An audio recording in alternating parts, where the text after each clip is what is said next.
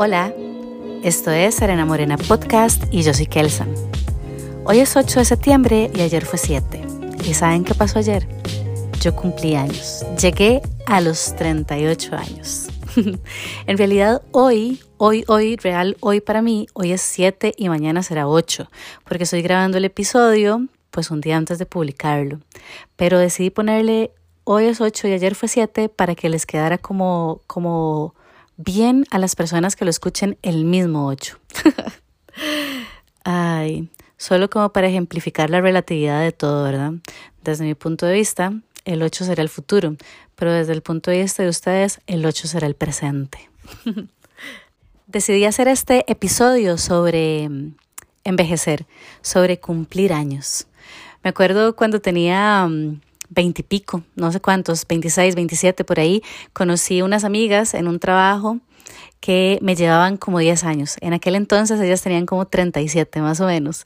Y me acuerdo que una de ellas me dijo, Michael, es que usted no entiende, después de los 30 la leche le empieza a caer mal y ya cuando sale quiere regresar temprano a la casa para dormir y pasa esto y el otro y no sé qué. Después de los 35 salen las primeras arrugas. Perdón, tengo un poco de tos. Eh, y tal. Y yo, sí, sí, sí, lo que sea. Llegaron los 30 y sucedió. Llegaron los 35 y sucedió. Ahora ellas tienen 40 y pico y yo tengo 38. Y entonces me dicen que después de los 40, una de las primeras cosas que suceden es que la vista empieza a fallar. Como que hay un músculo en los ojos, yo no lo tengo muy claro, pero que hay un músculo en los ojos que después de los 40 años como que se empieza a cansar, entonces empieza a fallar. Pero bueno, ya les contaré cuando llegue a los 40. Yo personalmente amo cumplir años con todo mi ser. Siento que el cumplir años, el envejecer, es como la evidencia máxima de estar viva, ¿verdad? Es como, es como lo máximo. Si no estamos vivos, dejamos de cumplir años. Pero bueno, también si lo analizo, podría decir respirar es la evidencia máxima de que estoy viva, porque respiro, estoy viva. O pensar es la evidencia máxima de que estoy viva, Ah, pienso, luego existo. Cogito ergo sum. El código, no, ¿cómo era? El discurso del método de Descartes. no sé cómo mi cerebro llegó ahí, pero ahí está. Entonces, entramos. entramos en un poquito de existencialismo, aunque en realidad Descartes me parece que es racionalista. Pero bueno, abrimos la puerta, entonces pasemos adelante. Voy a buscar el extracto del discurso del método donde se dice esto, el cogito ergo sum, pienso luego existo, para leérselos y tal vez lo analizamos. Ok, dice así. Pero enseguida advertí que mientras de este modo quería pensar que todo era falso, era necesario que yo, quien lo pensaba, fuese algo. Y notando que esta verdad yo pienso, por lo tanto soy, era tan firme y cierta que no podían quebrantarla, ni las más extravagantes suposiciones de los escépticos. Juzgué que podía admitirla, sin escrúpulo, como el primer principio de la filosofía que buscaba. Esto lo escribió Descartes, mm, aquí dice el discurso del método 1637. No fue hace tanto, en realidad yo pensé que era muchísimo más viejo. Bueno, ¿qué piensan al respecto? Yo creo que cuando escuchamos la frase aislada de pienso, luego existo, podemos entrar en un bucle. En mi existencia genera o me permite pensar. Por lo tanto, la existencia precede el pensamiento. Pero también podríamos pensar que si no pienso, no existo. En el momento en el que pienso automáticamente vuelvo realidad mi existencia. Entonces el pensamiento antecede la existencia. Es como estar pensando en qué fue primero, el huevo o la gallina.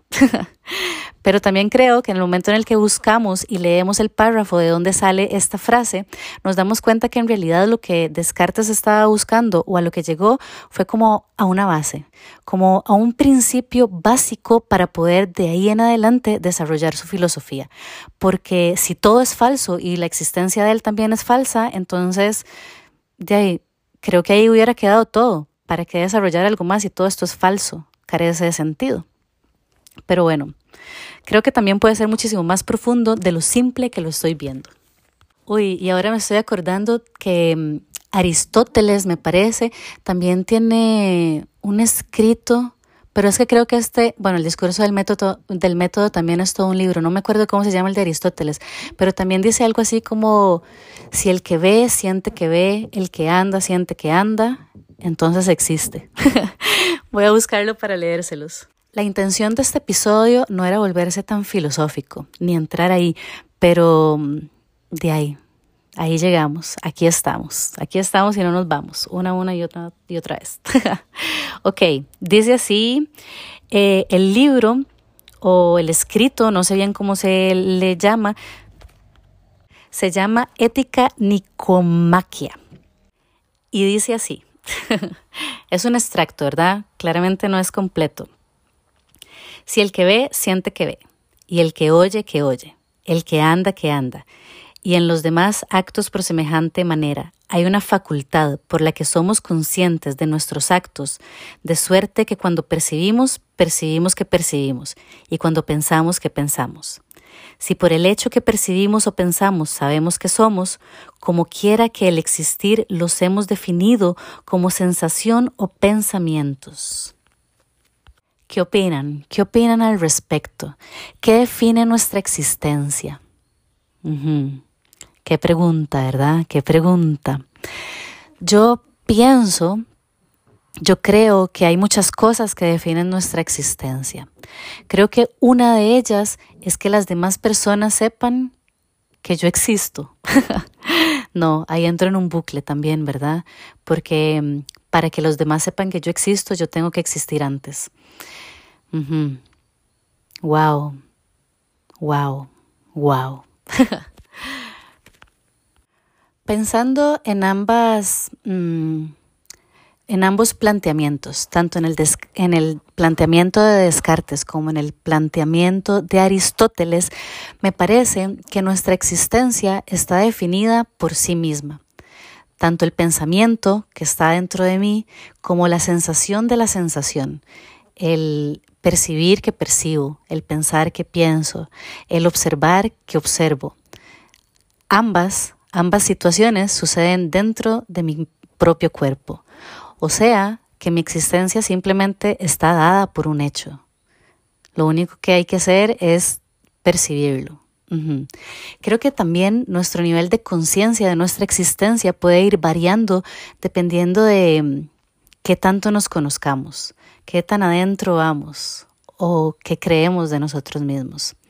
Pero también creo que algo importante de nuestra existencia es nuestro entorno. Somos seres sociales, entonces creo que también nuestra existencia o parte de ella está definida por quienes nos rodean, quienes saben que nosotros existimos, con quienes podemos compartir nuestra vida, con quienes podemos compartir nuestros pensamientos, nuestras ideas y también nuestras sensaciones. Cambiando de tema totalmente, el otro día estaba pensando en hedonismo, otra filosofía, otra rama, no, otra corriente filosófica. El hedonismo nos habla de darle placer a todos nuestros sentidos. Entonces estaba pensando que yo conforme he crecido, conforme he envejecido, conozco mejor cómo darle placer a mis sentidos y cada vez me siento más cómoda haciéndolo. Como que cuando estaba niña por alguna razón, o tal vez no niña, pero más joven, digamos, pensaba que el placer era un premio, era algo por lo que tenía que trabajar para poder ganármelo, ¿verdad? Tenía que merecerlo. Pero actualmente, a mis 38 años, Actualmente creo que si mi cuerpo físico tiene cinco sentidos, en realidad hay más, ¿verdad? La propiocepción y etcétera, etcétera, pero hablemos de los cinco sentidos que vemos en la escuela. Si estos cinco sentidos me permiten percibir la vida, percibir el mundo y sentir placer, ¿por qué no tenerlo? ¿Por qué esperar a merecerlo? ¿Por qué no lo merezco? ¿Por qué creo que no lo merezco? ¿Verdad? Para mí todo esto dejó de tener sentido. Entonces, bueno, mm, también, bueno, En el hedonismo no solamente habla de darle placer a los sentidos, también habla de mm, excesos, de exceso de placer.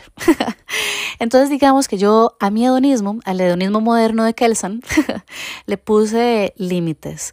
No necesito tantos excesos, porque de lo bueno, poco. Pero sí creo que parte de la vida, parte de la existencia, parte de estar vivo es poder disfrutar de la vida. No todo tiene que ser trabajo, trabajo, trabajo, trabajo. No todo tiene que ser difícil, difícil, difícil. No todo tiene que ser duro, duro, duro, duro. Yo creo que también estamos vivos para poder disfrutar, para poder sonreír, para poder amar. Entonces, creo que también le podemos dar placer a nuestros sentidos. ¿Cómo? observando un atardecer, sintiendo la brisa del viento en nuestro rostro, o tal vez sintiendo el calorcito del sol en las mañanas en nuestra piel, oliendo una flor o tal vez una carne asada, escuchando música o tal vez escuchando a alguien recitar un poema. Y ni hablemos de qué rico comer rico. ¿Quién me va a decir lo contrario porque no le voy a creer? Bueno, una vez más, no sé en qué momento este episodio de Serena Morena Podcast se puso tan existencialista. Pero está bien, está bien que haya llegado ahí. El guion que escribí, los puntos que quería tratar, pues creo que ya no van al caso. Entonces, creo que más bien lo podemos dejar hasta aquí. Cuestionémonos de qué se trata la existencia para nosotros. Demos por un hecho que existimos, que aquí estamos, en este planeta Tierra, que no solamente tenemos cinco sentidos para disfrutar la vida, sino que el planeta está lleno de experiencias, de lugares mágicos, llenos de... Ah, llenos de estimulación para todos nuestros sentidos para los cinco sentidos que conocemos básicos, pero también yo creo que hay sentidos mm, que vamos desarrollando poco a poco. O tal vez son estos mismos cinco sentidos, solo que se desarrollan en otro de nuestros cuerpos. Aparte del cuerpo físico, tenemos un cuerpo sutil, un cuerpo energético, pero ya hablaremos de eso en otro episodio.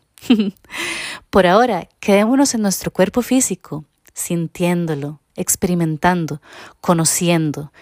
Claro, claro, claro, claro, claro. Siempre es necesario tener la responsabilidad cerquita de nosotros, ¿verdad? Porque también en este mundo en el que vivimos existen reglas, leyes, como la gravedad. Entonces, no juguemos con ellas. Antes de irme, existen muchas corrientes filosóficas que hablan sobre la existencia bueno, está el existencialismo y hay muchos filósofos existencialistas y también hay muchas otras corrientes filosóficas. La filosofía es, es rajada, la verdad. Yo sueño con un mundo, mm, a ver, voy a decir algo completamente utópico. Ajá, con el dolor de mi corazón, porque estoy segura que es utópico. Yo sueño con que la inteligencia artificial logre desarrollar todos los trabajos que actualmente hacemos, pero que esto, en lugar de colapsar la economía y que todo sea un caos, tengamos como un nuevo renacimiento, un neo-renacimiento, una nueva época en la que podamos dedicarnos a pensar, en la que podamos dedicarnos a inventar objetos, que podamos dedicarnos a pintar, a las artes. ¿Se lo imaginan? Como, como una Grecia antigua. Claro, con ciertas mejoras, ¿verdad? Porque esa Grecia también era muy machista. con las actualizaciones de la época, imagínense cuánto podríamos disfrutar de una época así. Tal vez la vivamos o tal vez no. bueno, esto ha sido el episodio de Serena Morena Podcast de esta semana. Espero que lo hayan disfrutado. Si les gustó, acuérdense de compartirlo. También de darle seguir en Spotify. Y mm, bueno, ahora en Spotify también se puede calificar, ¿verdad? Entonces, si les gustó, califíquenlo también. Recuerden que todos juntos con amor podemos y vamos a crear un mundo mejor. Chao.